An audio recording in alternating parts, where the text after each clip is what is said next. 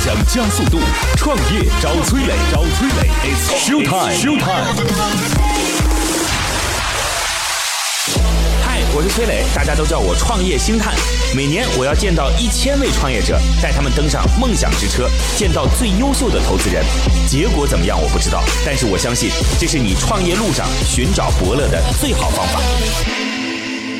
嗨，大家好，欢迎来到梦想加速度创业找崔磊，我是崔磊。那各位在听节目的时候，欢迎加我的个人微信号啊，八六六二幺幺八六六二幺幺。有关创业的问题，我希望能够跟您做更多的探讨。如果您需要对接到投资机构啊什么的，反正我们的节目当中大把大把大把大把大把。好，我们还是希望能够多做一些探讨啦，能够让我看到一些新的东西，或者说听听我的建议。马上有请出今天的投资人，来自于利源创投的邹玉荣。Hello，你好，邹总。哎，你好，创业找崔磊，今日投资人邹玉荣，中国海洋大学博士毕业，现就职于利源创投医疗投资事业部，从事生物技术研发和管理十余年，转行从事医疗健康领域风险投资近六年，主导或参与投资了多个医疗健康类项目，包括领航基因科技有限公司、浙江易联健医疗器械有限公司等。邹总现在主要从事的是跟医疗健康相关的，对吧？嗯，对，做这一块的投资，所以那具体会是哪个板块呢？药、嗯器械都有还是服务都有。嗯，都有涉及。 OK，因为我们知道利源其实很有钱嘛，你们有想嗯过收医院啊什么的这些事儿吗？老板的话是有想过，嗯但是最后的话现在还没有完全落实下来。嗯毕竟的话就是收医院这个是属于一个重资产的是项目，要马上去做决策，实际上是比较艰难的嗯事情。那如果要收的话，会考虑收专科呢，还是收全科呢？就有可能会从专科入手。 OK，专科的话就要就就打这个行业就一直往下收了。对，我们有请出今天的创业项目华方医护的何琴何总，Hello，你好，何总。你好，创业找崔磊，今日创业者何晴，中国医科大学医学硕士，华中理工大学工商管理学院管理科学与工程博士，中国医学科学院医学研究员，现任华方医护董事长兼总裁，坤耀集团董事，建明集团董事，华丽集团股份有限公司高级副总裁。何总，您算是这个行业当中的这个大咖级人物了。其实医疗并不算，嗯，做医药倒是挺久的医。药算是大咖级了。就是为什么说大咖呢？在浙江有一个企业叫做华丽集团，先是做仪表的最早啊，对然后做青蒿素，之后呢就开始跟药品相关联啦。它有几家控股的上市公司，包括坤药、健民。这些都是华丽控股的上市公司。那今天我们身边坐的何琴何总呢，就是华丽医药的董事长，就是大的集团公司的核心板块的负责人。哎，我问你一下，这个董事长他有股份吗 就是华丽集团这个高管都还有一些股份， ？OK，那么在上市公司有的也有一些股份。了解。现在呢，何总或者何董呢，想自己再做一块新的业务，这块新的业务是什么？你能简单跟我们描述一下吗？那么其实主要就是社区医疗，一个新型的社区医疗。简单的说的话，我们现在就是一家医院做三十家诊所，做三个城市的养老院， OK，再加上我们加盟的服务合作的这些机构，形成一个六十万居民能够覆盖的一个社区医疗体系。 OK，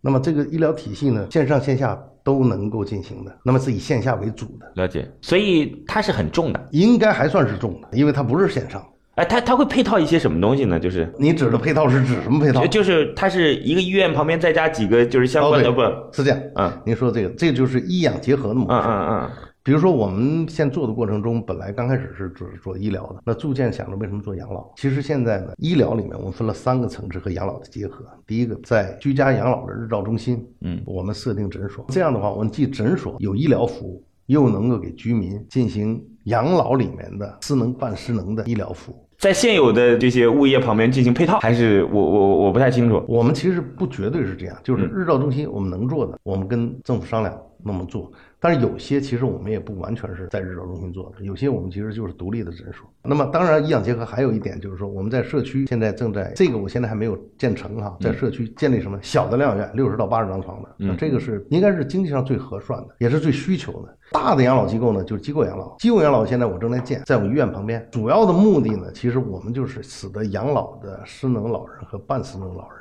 我觉得能够给他们更好的医疗服务，因为这个养老的关键问题其实主要是两个问题，一个问题家政服务，一个问题就是失能半失能的护理和养老，而我们认为养老最重要需要解决的刚性问题是失能半失能的问题，所以有医疗结合这个是更好的。周博士，您理解了吗？这里面的话有几个问题的话，我是没想明白啊。就是说，我们都知道这个大方向是好的，但是现在的医疗里面的话，包括医院、诊所和养老，很多还是政府在承担。嗯，那我们也去做这个事情，是公益性呢，还是非公益性的？那我们的精准的定位的人群又是怎么样子的？怎么样子 OK 嗯实现自己有有效的一个盈利模式？周博士刚才提出这个问题来啊，第一个就是说，就类似于像很多公益性的东西，就是像公交线路啊、像医院啊这样的，当然医院也有民营医院了。关键是养老这个事儿可能会是有，但我觉得就是周博士这个事儿，就养老已经成为大家很关注的一个行业了。但是现在挣钱好像还哎是的确不是容很难，易。挺难，挺难。那何博士在回答这个问题之前，我先问一句啊，这个项目目前跟华丽集团有没有关系？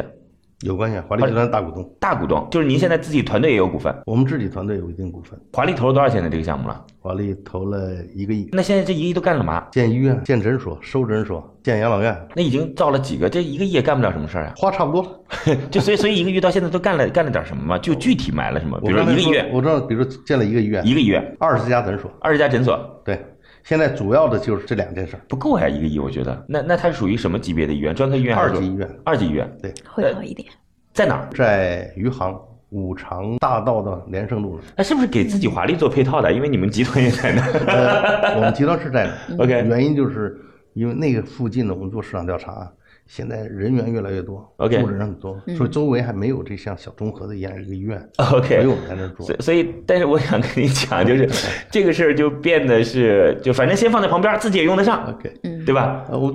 倒不是为自己用，因为 我因为我职工有限嘛， ？OK，你们职工也不少哦，我们职工不多的啊。我们在那里的创客园区的人很多，对其实华丽职工不多的，啊原因在哪儿呢？仪表厂的职工上千名之后，马上就迁移到外面去了。啊。周博士问的问题就是养老这件事儿到底赚不赚钱这事儿，您怎么怎么看？何博士？养老现在总体来说，因为我们最近跑了八十多家养老院了，嗯嗯，二十多个县市，养老院大部分来过去是政府做的， OK 是一个公益事业，是的，是肯定不赚钱，而是一定赔钱的。 OK，但是现在市场化以后呢，第二波人做的是房地产商做的，他们是养老赔钱，房地产赚钱。 OK，逐渐的，现在过渡到呢是做护理院也好，养老院也好，嗯康复院也好，类似养老的呢，有微利的在赚钱。 OK，但是真正赚钱的、赚暴利的，我认为是没有的。 OK，我也不认为养老院应该赚暴利，嗯，但是养老院和医疗结合，在杭州或者在其他地方，嗯可能是在养老里面盈利水平相对高的，所以你们要做的事儿就是养老院和医疗结合。对，定位高端人群嘛，只是中高端，中我高端们不做高端，因为完全高端市场容量非常小。我们做市场调查的，您现在一个二级医院加几个门诊，我确实没看出来是怎么跟养老相结合。养老其实我们现在是后开始， OK 我们最开始是做医疗嘛， OK，而且。一共其实医院才开张了半年，嗯是吧？我们的诊所收购来的有些是有医保的，嗯我们自己建的医保马上会获得了。 OK 所以说刚开始是不会往上一个大规模的一个增长的嘛。是是是，所以说养老呢，我们也是在近半年，我们决定进入，呃，所以说不可能有一个太大规模的增长，但是我们已经，呃，大型机构的养老院已经在在开始在装修在弄，我问完这事儿我就不问了啊。我我我的意思是不是是不是因为华丽集团钱多，所以我就开始准备进军医疗领域当中，然后就开始造医院收门诊，造医院收门诊，就这个思路是吗？ 这个好像华丽很愚蠢啊的，不是，因为因为这对于一个普通创业者来讲是不敢想的事儿嘛。我我想说一下啊，其实本身来说，我们刚开始说的是做线上线下的现代医疗， OK，其实是互联网医疗，了解，跟互联网医疗是有关系的。是我们做过尝试，比如说线上， OK，呃，家庭医生签约，了解线上吸粉，了解，怎么能够线上线下沟通，使得线下和线上都能看病？是我们还做过移动医疗，比如我们有几十辆车，移动医疗上门服务，比如说换一个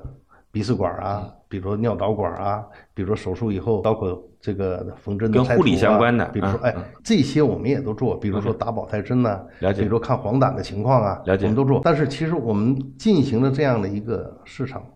调查以后。我们还是认为以线下为核心做社区医疗是市场现在最需要的。那么就像刚才问过我的这样，您说的，其实我们跟国有企业，你到底有什么竞争性，对对，对不对？是的，那一般来说，如果一个二级医院和诊所的话，你就看常见病、多发病。 OK，但是中国现在为止，最缺的是什么？是慢病管理嘛，嗯大家都知道、嗯是家庭医生，对这两项是最缺的，嗯，而这两项要做的话，一定是在诊所和社区医院里出现这样的医疗人物来做这件事情，在国外也是一样。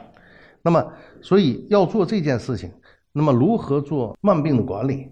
那么在大医院是不做的，三分钟、五分钟看病是没人管的。社区医院现在也嗯也没有在做，因为社区医院虽然家庭医生签约了，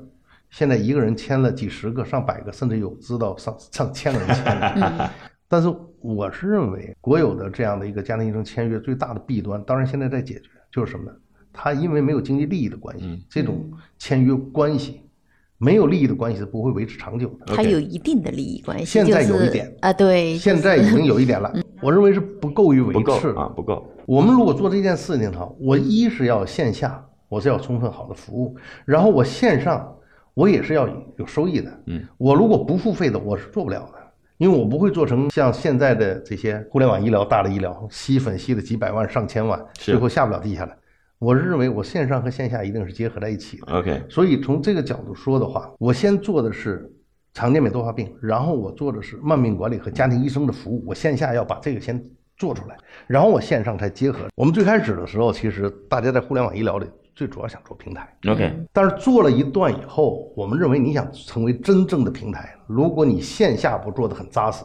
如果你的服务，如果你的增值服务，你整个商业模式是不清晰的，你光靠线上是活不下去的。 OK，对，所以我们转回头来，当时我们就是线上线下，但是呢，我们线上的思想意识占主流，嗯但是后来我们是以线下为主，线上先不急不做， ，OK，但是做到今天，比如说我们现在做了常见病多发病，我们做慢病管理、家庭医生服务，可以有百分之十五到二十的增值，我们认为比一般的诊所合适，因为我们的服务时间跟人家不一样，我们 Seven Eleven 早上七点晚上十一点，慢病管理就没有可能上班时间去看的。人家那个慢病都是要不就是晚上来，了解要不就有事儿来，谁了去解嗯上班时间看 OK 那么当然需要有信任的医生，我们怎么样建立信任医生？比如说我们看病的时候，我们医院是有监督的，嗯我们就后面荧屏直接监督，比如说您给我看病的时候，后面的医生如果看错的话，他会直接在后面有暗示，那我想问一下，您刚才说那个二级医院跟这一个个门诊有关系吗？有关系啊。我不跟你说吗？我所有看病都现场监督，啊，让患者和居民二级医院在监督吗？对远程医疗在监督，实时监督。我太好了你开的病历和处方，还有医生在看，所以我可以这样理解吧？假设我们方圆十公里作为一个区域，对我全部监督。就跟阿里开盒马生鲜一样，就是反正我就一个一个点这么布过去呗。假设我中间还有一个配送的东西的话，那我就全部辐射到。那那你这也就是一个二级医院放在这儿，主要是来做指导、监督等等的这个作用。呃是这样啊，指导监督只是一方面。啊嗯，我所有的人员，诊所人员之所以现在诊所水平低，嗯就是因为他没有进修，没有晋级， OK 他没有上级医生的查房指导， OK，所以他不可能高，他全算医院的医生，而且是两三年一轮，对，那这样才能够使得他的医疗水平提高。了解。所以医院呢就是个大本营，对门诊就是个派出机构，对然后就是能够直接触角触碰到最对最需求的地方。对，是这意思那啊？但是我们做了这个以后，嗯我们回到初衷，我们是要做平台的，啊，就是因为有了这个线上线嗯下，就是因为有了我们一个医院三十家诊所，嗯三个机构城市的养老要覆盖六十万人群，嗯我们跟中国电信正在谈合作，已经谈合作了。为什么？它通过宽带电视进入家庭，电视进入家庭以后，老年人其实你说互联网医疗让他打手机上 app，我觉得这个不太现实，不对太现实。老年人最容易的就是一键通的电话或者是是电视打开。是对对我们现在跟中国电信就是一键打开了以后，就是我们华方加一家庭医生加一，这整个的屏幕四分之三都是我们， OK，这有轮播，这有医生，现场一打开，马上我们后面有就你是跟 IPTV 合作还是跟主要 IPTV。 IPTV 是吧？OK，哎那就是华数也是一个入口，但是你现在是跟 IPTV 合作，对是这意思啊？对对 OK 对。那么这样的话，我上面就直接有后台，嗯，然后我线下，我在这一个区域我成熟了，我就都跟他合作，嗯，下一个区域我就不一定都我建了，那嗯我会建一部分，然后加盟的。 ，OK，你如果合合乎我的标准，满意度是服务的，你就加盟上我们上来，不了解合乎我淘汰。那么我才可能能形成平台。哎，那我问一下啊，那个就是你养老那事儿什么时候做？然后现在开始了，现在按理说呢，这样做完就已经算是一个很完整的商业模式了。但是我现在刚试点那呢。那为什么还要刚再去把养老那块儿拓拓展出去呢？因为养老这一块本身来说，我觉得从社区健康、社区医疗来说，其实养老里面职能和半失能的依然是跟医疗很关的。 OK，很相关的。所以呢，我做养老的主要是做失能半失能的养老，而不是做那主要是正常人的养老。 OK，失能半失能的养老，那是住家里呢，还是你们自己造房子呢？养老院啊，住养老院。我们三个层次啊， OK 居家养老那是他自己住家里， OK，住家里的时候我们上门给提供服就是务，或者住到我的点儿里提供啊，服住务。家里边就院加门诊的方式来对对服对务。OK 啊住这养老院那个哈啊，比如说我现在建的养老院 OK 跟我的医院一条马路，随时提供医疗服了务，解随时提供康复服务。所以你这个养老院是在居民居住区的养老院，而不是说是放到一个山清水秀的地方那种养老院，对对对你说吧这样？OK，这样是不是因为现在我们一想到养老院，就这种高高价格养老院，都是开车半个小时、四十分钟那些地儿，对是是对是，其实全世界都这样。嗯所以我们发现就是什么山清水秀，好吃好喝，嗯然后在那儿就等着 了。我我现在最重要的我操，嗯离家近， ，OK，离商业中心近，离医院近，对然后还得好玩儿，离那个烟火气息还得近。开心。 OK OK，呃，行，我们正在聊啊，聊得很开心，我们可能还要继续再这么聊下去。等会儿周博士也参与进来，好吧？啊， OK 这个主要是我在说。那各位在听节目的时候，欢迎加我的个人微信号八六六二幺幺八六六二幺幺。通过这样的方式，咱们一起聊聊跟创业有关的问题啊，八六六二幺幺八六六二幺幺，我等着您啊。今天的投资人是来自于利源创投的邹玉荣邹博士，今天的创业项目是华方医护的何琴何博士。那个何博士是一个很知名的集团公司啊，华丽集团公司医药板块的董事长，准备要从医药到医疗，医疗现在要做的事情呢是，他希望是一个分层级的这样的服务，一直渗透到我们的身边去，毛细血管的身边去。首先，在我们区域范围当中有一个医院，然后接下来在这个当中布很多诊所，这个医院和诊所的关系，既是诊所当中这个就人员共享。是吧？同时呢，服务进行监督，这个模式差不多开始有一个雏形的时候呢，就继续把养老的这件事带进去，因为养老可能会是需求频次比较高的这样的一个人群，大概是这意思啊。然后从线下，嗯，我们又结合到线上。 OK，对然后呢，我们的入口呢，其实就等于是两个入口，一个是线上的入口 OK 嗯另外就是线下的最后一公里的入口。嗯 OK 我们希望能够吸引更多人加入。了解。所以我们在线下里面的终端的诊所，一直是我们要做的和希望吸引加盟的。 OK，其实我的理解呢，就是像医疗这个领域嗯啊，还主要是线下，就线上那个流量吸来没有用嘛，因为你最终是要落地看病的嘛，是吧？我觉得那个服务是要到到身边到手上的嘛，嗯所以我倒觉得这个平台最主要的是服务，就是是为了线下的服服务变得更好。没错，线上我认为只是个亲问诊和导诊平台，对对对对嗯对。是安排服务的平台，对它没不错是服务的平台。 OK，是，这不是听得懂了啊？对对呃，我基本上明白了。我觉得得的话，应该是把这个他们现在的一个状况嗯交流的比较充分了。 OK，那我这边还是比较好奇的话，就是想再了解一下你们现在诊所的一个状况。毕竟的话，就是我们都知道诊所这一块实际上也不那么容易挣钱的。我们现在开的诊所挣钱了吗？那是不是统一的接通了医保这一块吗？呃，第一个就是我们收购来的诊所，嗯是都有医保的 OK 它是赚钱的。 ，OK，嗯我们新建的诊所刚刚快要批了吧，基本上验收完了。啊有我多觉少得拿家嗯到拿到一共呢，这是十六家，我们一半儿是赚钱的，一半儿是新批的准。 OK 然后呢，那另四家呢，我们是在建的，一共二十家嘛。所以我是这么看的，整个的诊所呢，在杭州啊，应该是中国可能比较好的。嗯杭州的医保是中国比较好的。对 OK 有这样的一个前提下，这诊所基本上都都都是赚钱的。 OK，在我们一旦收购连锁，完全大公司正规化经营以就后，它可的能利不润赚钱了比个体户会 少。大概会少多少？ 我认为会少个百分之十几二十，我觉得很正常，因为它要交税。嗯，但是呢，我们又不同在于哪儿？我们整个连锁的一个配送 OK 我们会增加。了解。嗯我们因为我们大药厂，我们大的商业公司，那么还有就是说，我们整个的信息化管理、财务管理、品牌管理，所有都是统一的运营管理。嗯，我们是希望提高效率。那第三个更重要的，我觉得是你有没有新的增值服务。我哎今天早上还给诊所在开会，啊了解连所有诊所负责人都到这儿。增值服务怎么做，就在于慢病管理和家庭医生怎么做。慢病管理和家庭医生怎么做？首先在于社区的健康教育，教育患者，然后筛查患者，然后治疗患者，然后才是管理患者。这几项做完了，这个增值就会做到。所以你的意思就是，过去诊诊所的服务就只有三项，现在你们的服务有八项，那收入也就会提 高嘛，对吧？OK，您怎么看余音那边开的诊所？他以后会不会跟你们这边的话直面竞争？北京语音我见过，就是我跟他一起女嗯开会也遇到过，他是协和的吧？我记得。对，协和嗯呃的对，现在他出现在来已经单出来做了，对，就是呃那个女已经女出超来人了因为啊是的因为我是这么看的嗯哈，我觉得他做单店的管理能力比较强， ，OK，嗯，但是我还没有看到他做连锁，他应该肯定会做连不是锁，但是呢，连锁的管理和单店的管理是不同的。连锁管理是企业化管理，嗯，单店管理是个人的医生的单独的成本和这个效益管理。所以我认为它不错的，嗯 OK，我也认为其实它如果是想做好的话，我认为大有希望。了解。语音就解释一下，嗯就以前新浪微博很火的一个对医生，就相当于是一个大 V 了，然后是的他就辞职之后开始去做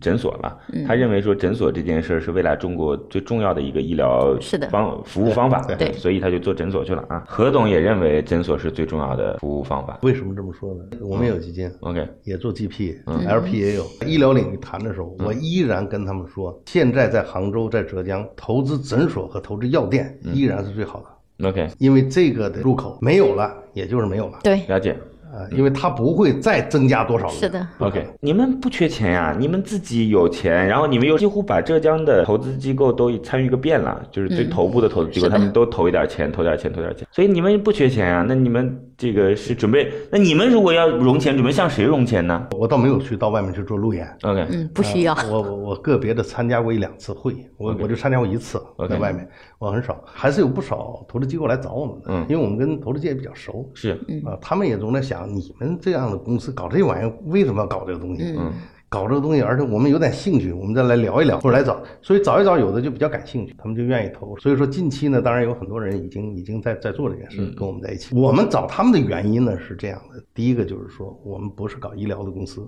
那不是搞医疗的公司嗯呢，我们希望得到市场的检验。希望股东增强信心，希望管理层和新加入的人增强信心，不是闭门造车嗯啊，在里面自己搞，这是一个很重要。那第二点呢，就是说能有更多的资源，有更多的医疗资源能这加入。你现在希望不认识的人支持你，对 对，是这意思啊。对对对，讲的非常 好。就是都是认识的人，那反正大家都不知道到底是刷脸的还是真的看中我的业务。就股东说你不就是左手放右手了吗？是吧？杭州以外的其实也挺好，就对浙江以外的其实都也挺好可以 OK，都可以，其实都可以。丽媛她不是你们的 LP 吧？嗯不是 OK，我们基本上的话是用自自有有资资金金为主，好土豪！我跟你讲，他们公 司在做我上次去郑总这儿，就是他们的这个丽媛的董事长，我说我想投一些项目，准备去募一些钱。你好好做内容，募什么钱呀、我这里还有十个亿用不出去呢，你挑出好的项目来，我把钱给你嘛。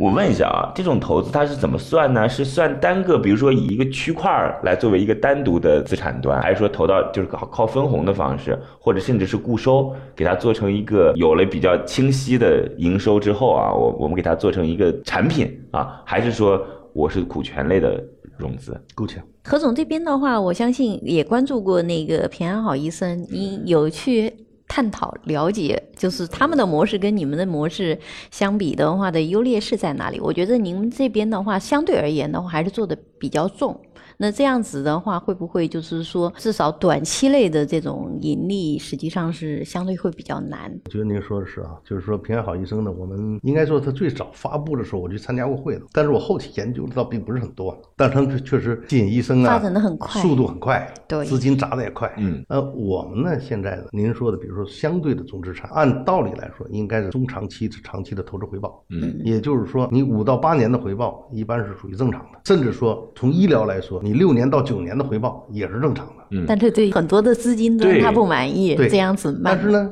有一个不同就在于什么呢？那个大部分都是指三级医院和投了大量的重型的医疗器械，它要大规模折旧。嗯，我们并没有投特别多的在这个方面，我们房子是租的，嗯我们的大型的医疗设备是租赁的，嗯我们的实验室是委托第三方的，我们并没有那我们放很多的东西。刚才提到，就是说也有单个的这种诊所，大概的话，您如果不是买的话，就是自建的话，要多投久多收少回？成本？对，然后大概多长时间嗯它能是够这样打平？呃，现在是这样啊，就是说投一个的话，应该在浙江的话，至少一年半的时间才能拿到医保。拿到医保以后，两年半左右的时间，它能够基本初步打平和现金流打平，啊，就是这样啊。拿到医保之后的两年半不，拿了医保以后一年啊，一年加一起两年半， OK 两年半前面一年半吧。对，因哎是因为的我要算足一点，因为一年就可以报了。是 OK 但是它批下来、接下来就半年了。对了解然后你中间又不能卡着那时候建了，是嗯所以你差不多一年半，有的慢一点的还长一点时间。 OK 但是基本你拿到医保了一年左右，了解你是可以现金流打平的，是这样的水平。 OK 那么这是一个方面，另一个方面，比如说我们的医院，医院按道理呢应该是建一年以后拿医保，一年半左右拿到，但是我建三个月就拿到医保了，哦，那您 OK，这个对挺快的，因为我们政府还是比较支持我们的。嗯再有一点呢，就是说，我现在虽然住院的人还不多，来门诊还不多，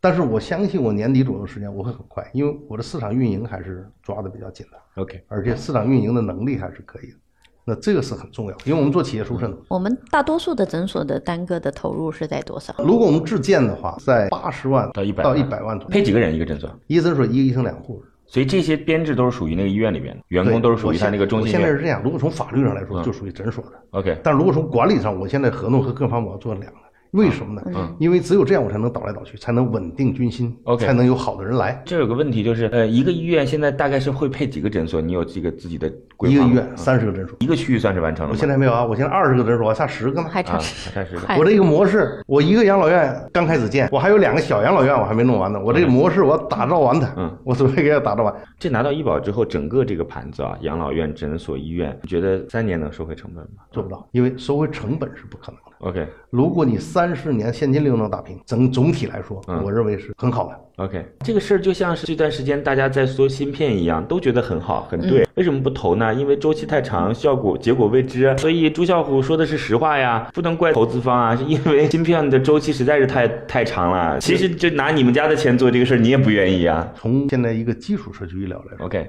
我认为这个时间是肯定的，大家其实怎么想都会有一定时间。嗯是，但是在于这是你后期的增值服务以后的服务，最后一公里的服务我没有讲，因为这块是完全增值的服务我是是没有讲的。打个比方说，以后社区里很多人老了以后他是要康复的，是在疾病脑血栓、脑出血出来，康复在社区找谁呢？找诊所，诊所是不会设康复医生的，那一定是康复医院的人也不会设康复诊所的。原因是什么？频率太低，它是跟我合作分成的。我为什么叫一加三十加三加 N 呢？我后面 N 的合作，当我有足够的平台从线上和线下的时候，我这个合作的几率是很大的。 OK 而我后面的利益我从来没讲这个，了解。就这里面我们是希望有后面的。你一般都会去放到那个就是大城市的周边的区域吧？对，像这类的建的时候，我觉得首先是城乡结合部的结合处 OK 住建会成为呃城市的中心。为什么？房地产便宜，租金价格便宜，嗯，那需求量在增加，还基本成熟。如果你太远了，你不成熟，你没法做。好吧，那何博士，今天您是又开始老将出马啊，准备又折腾个新项目，累不累啊？累，就本创来业您没就有就不不累折腾 了，的这挺好我啊。跟你说累，下半夜都在想明天怎么 弄，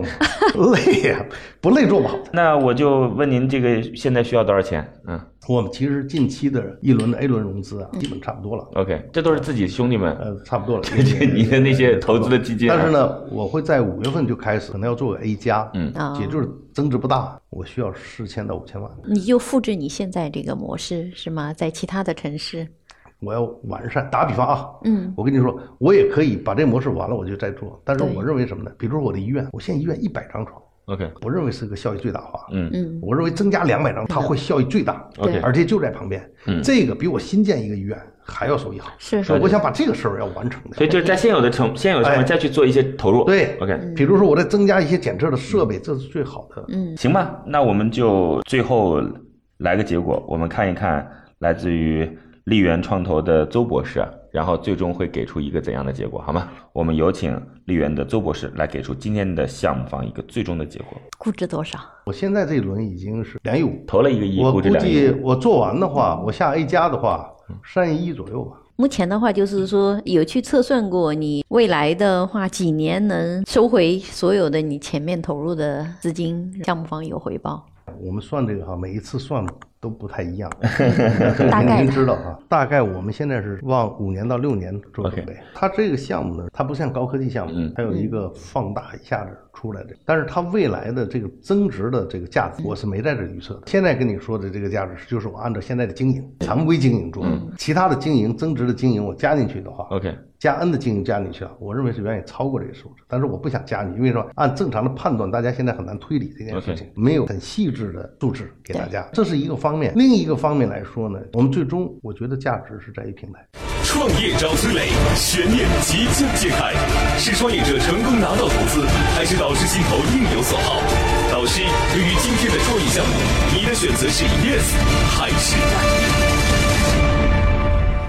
我们来看看邹博士最终的结果是通过，恭喜恭喜恭喜恭 喜！周博士，啊你能告诉我原因吗？啊，首先的话，它商业模式的话，我觉得还是 OK 的意义。只要是把这个项目运营好，肯定能挣钱。而且它现在这个时间节点来做这个事情，还是我觉得挺好的一个节点。刚才的话，何博士也说了，你现在不做，再过些年，可能这个风口。也就过了，你再去卡位，人家都已经站好位置了，凭什么给你？我觉得浙江的容量起码有二十个，就是你所谓的这种，就是医院加诊所这。个只要其实把模式走通了，它的可复制性可以的。哎，那个上市公司有这种题材的吗？现在没有，还没有这样题材但的。这个政策现在是国家真的这两年的话是在鼓励往这个方向发展，而且我知道就是说在提倡医养结合，因为国家也知道的话，就是随着人口老老龄化的不断的推进，它这一块工作如果不提前做起来，它社会压力很大的。 OK，嗯那我觉得资本化的运作是国家就是自己减轻负担一个最好的对啊方法呀呀。，肯定的呀，对吧所以他扶持 啊，所以会去找华是这样。嗯华方啊。而且，比如说日本养老 OK 已经经历几十年了。是我最近去收购日本养老院，谈了很多，但是我其实我发现，日本养老经历了二三十年的快速增长，现在以后，其实国家政策在衰退了。嗯，而我们的判断，未来十年到八年内是大的医保的蛋糕是使药品压缩稍微少了一点，对，但是在医保，在这种护理，嗯在这种老年人养老方面的，它这个的支出会增加。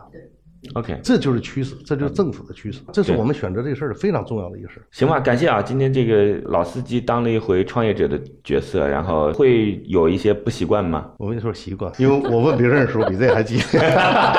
将心比心嘛。 好嘞，那今天就这样了。我们今天也感谢我们的投资人和这样的一个行业前辈，让我们学到了很多。感谢各位，那今天就到这儿吧。各位有问题可以加我的个人微信号八六六二幺幺八六六二幺幺。通过这样的方式，咱们一起来沟通一些跟创业相关的问题，有问必答。也期待着您能给我带来很多灵感和思考。八六六二幺幺八六六二幺幺，谢谢两位，再见。感谢润湾孵化器为梦想助力。每个清晨，不论你是在拥挤的地铁，还是在汽车的车厢，还是在汽车的车厢，戴上耳机，打开音响，你就站在了创业投资的最前沿。创业投资的最前沿。每个夜晚，不论你在公司还是家中，打开微信，你都可以和来自全国的一万名创业者，在乐客独角兽社群里共同学习成长。各位听众朋友，大家好。每个周末，无论你在钱江两岸还是在珠江三角，走出家门，你就可以参与到乐客独角兽会员当地线下聚会交流那。么今天，呃，我跟大家分享的主题乐客独角兽三年时间，帮助一万名创业者在孤独的创业之路上勇往直前。乐客独角兽聚焦投资三百课时干货分享，思考有理有据，要合作不空谈，要合作不空谈。乐客独角兽汇聚最优秀的创业者。角兽汇聚最优秀的创业者。加入乐客，拯救你的创业人生。我是李阳，我是创丰资本的郭珊。庐山资本的同志。乐客独角兽，每个梦想都值得尊重。